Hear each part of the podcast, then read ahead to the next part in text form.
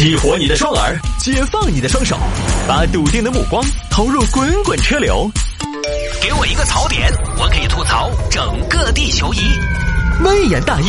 换种方式纵横网络江湖。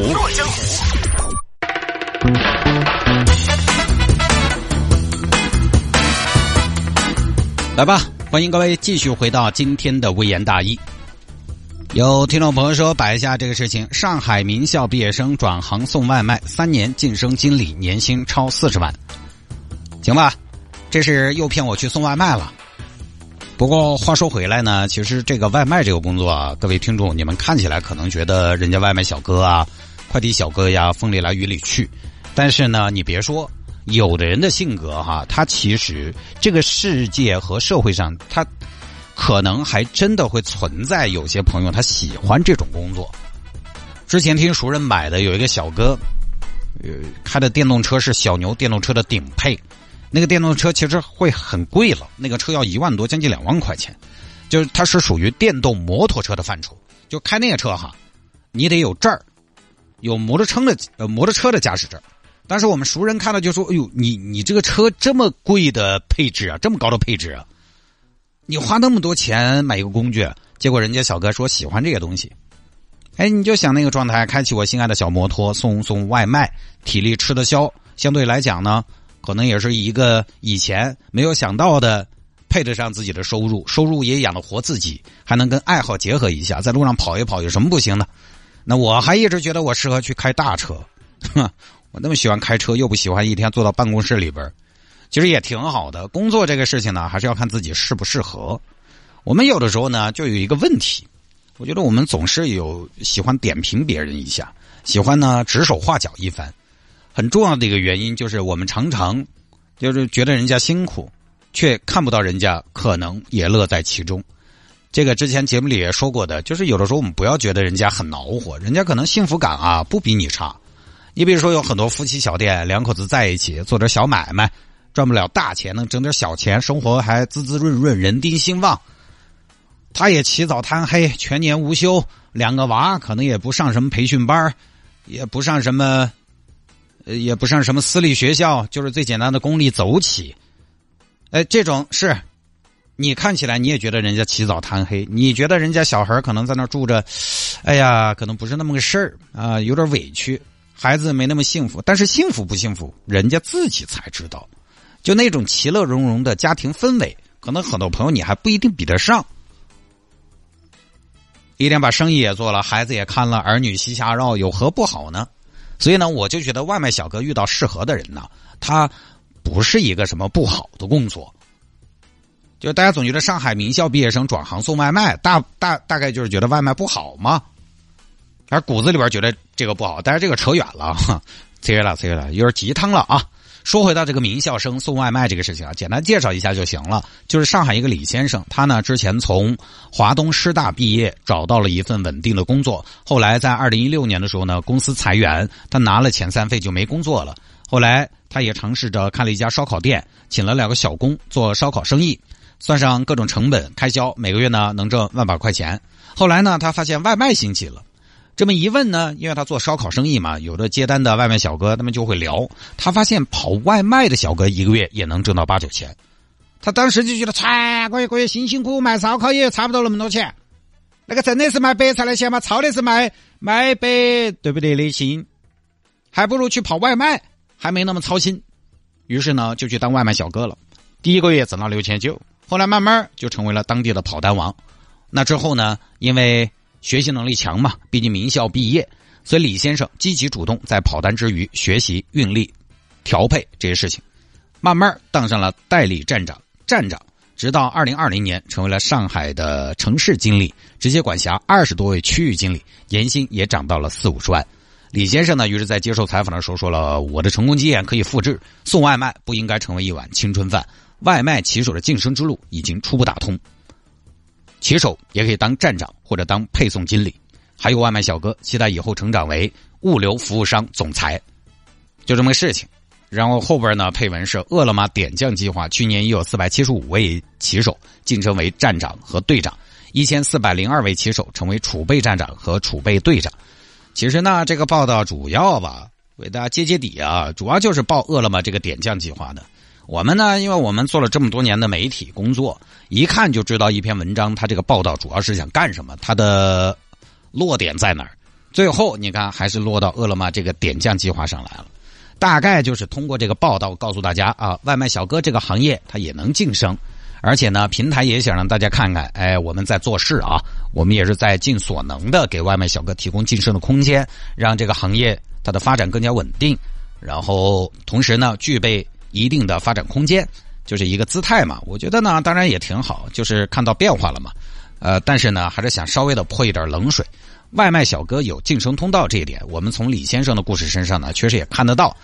呃，当然这也除了本身这个行业可能有一定的晋升通道之外呢，也离不开这个李先生作为名校生，他这个学习能力和主动学习的能力、突破的能力，这一点是非常重要的。呃，当然我也相信那么多外卖小哥，他可能后来。会有当高管的，但是外卖小哥这个行业呢，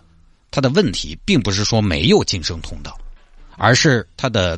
晋升到天花板的高级岗位它只有那么多。你是有晋升通道，但是你再晋升通道，实际上这个行业是不需要那么多的高级人才的，不需要那么多的管理人才的。所以有晋升通道，本来就有，一直都有啊。总要有人去当领导嘛，但是最后能升上来的他不需要那么多。相对于大多数的外卖小哥来说，他可能确实就是要一直送外卖。你看，饿了么这个点将计划已经去年有四百七十五位骑手晋升为站长和队长，已有四百七十五位，听起来不少，但关键是饿了么它有一百三十万外卖骑手啊，算起来差不多万分之四，也就是说骑手里边有万分之四可以当站长。你这你确实可以晋升，但是这他坑只有那么多的嘛？但你可能说，那探哥你这个也不能这么说，你要努力嘛。但问题是，大家都努力，也并不会带来新增更多的管理和高级岗位，他只需要那么多坑。所以我前面说了，大家不要觉得外卖小哥这个工作不好，人家有些也乐在其中，也不差什么，还相对来讲可能有的时候还比较自由，说丢就丢。但是我觉得从个人发展上来说。也不能就把它说成是很好很好的一个职业上的选择，没有这回事。低看和高看都不合适，它其实就是一个普通工作，它呢能挣一些钱，甚至可能你刚入行，相对于其他行业还能超过当地的平均工资。但是对大多数的这个行业的从业者来说，确实谈不上职业规划这个说法。李先生现在当上城市经理了，年薪四五十万，很好了。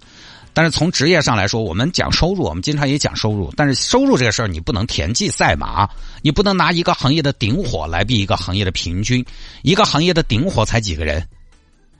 一个行业的平均有多少人？我就不说饿了么的点将计划，我就说饿了么自己发的数据：一百一十四万骑手在饿了么获得稳定收入，一千八百七十七位骑士成为站长、队长。你算一下这个比例，也就是将近千分之二的人能成为站长或者队长。各位，你把你所在的行业，你试想一下，就是前面啊，我们说的是千分之二成为站长或者队长，那相对来讲，可能是在快递行业收入比较高的一个职位。那各位，你把你所在的行业做到前千分之二，又会是一个什么收入水平？对不对？没法这么比。我当年听的《聊斋故事》，就是成都本土的开发商做到二把手中位置，一年都几百万，在房地产市场好的时候几百万啊。成都有那么多的开发商的嘛，还有全国性的开发商呀，所以啊，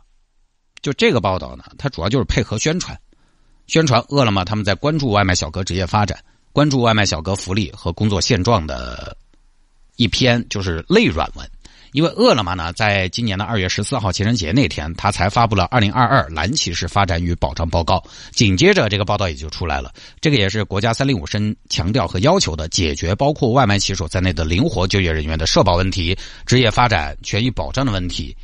你平台肯定是要有有所动作。国家这两年呢，对于平台经济的管理是非常严格的，同时呢，也在让平台经济尽量的规范，而不是在以前。再像以前那样的野蛮，所以呢，大家也就知道为什么会有这样一篇文章出炉。我们看新闻呢，有的时候还是要看他新闻最终的动机。很多新闻是有一定的目的性的，听话听音的嘛。其实他的动机就是要讲平台在做保证外卖小哥权益的事情。但是现在的传播模式呢，大家阅读习惯，这些报道又很容易简单粗暴的传达出，你看送外卖挣不挣钱这种意思，那就出现偏差了。同样的两条新闻，你想一下，是不是阅读习惯上，一个标题是饿了么发布二零二二蓝骑士发展与保障报告，一个标题是上海名校毕业生转行送外卖三年晋升经理，年薪超四十万，他们要讲的东西是一个东西，但你看这两个新这两个新闻标题，你看哪个？你肯定看后头那个噻。前头二零二二蓝骑士发展，蓝骑士是啥子？我只晓得蓝月亮洗手液啊，你可能不关心。但是一看后边，哎呦，这个扯的收入外卖年薪超四十万，我要看看这个这个这个毒鸡汤文写成什么样。所以呢，大家也不要被带节奏。外卖小哥他是个还不错的工作，在没有特别好的选择的情况下，他确实也暂时性的解决了很多年轻人生计的问题。毕竟很多刚毕业的大学生，他一个月实际上去到一个公司。也未必拿得到六七千块钱。那有些大学生，他到一个城市找工作，在暂时没有找到工作的情况下，跑一段时间外卖，未尝不可以。包括前几年疫情来的时候，其实也会有一些之前在做一些工作的年轻人，他一看，哎，自己的工作好像因为疫情的缘故半天不开工，我也可以去跑跑外卖，其实挺好的，灵活就业嘛。所以，其实包括饿了么这个点将计划，包括国家越来越重视灵活就业人员的权益保障，事儿是好事儿。而且呢，外卖小哥我们生活当中也确实需要，给我们带来很多便利，事儿都是好事但是呢，于个人来说，你非要说他是个哦，这个职业好霸道哦，好吃皮哦，不至于，也大可不必啊。好了，各位，今天节目就到这儿，明天下午的五点，城市大玩家，我们再见，拜拜。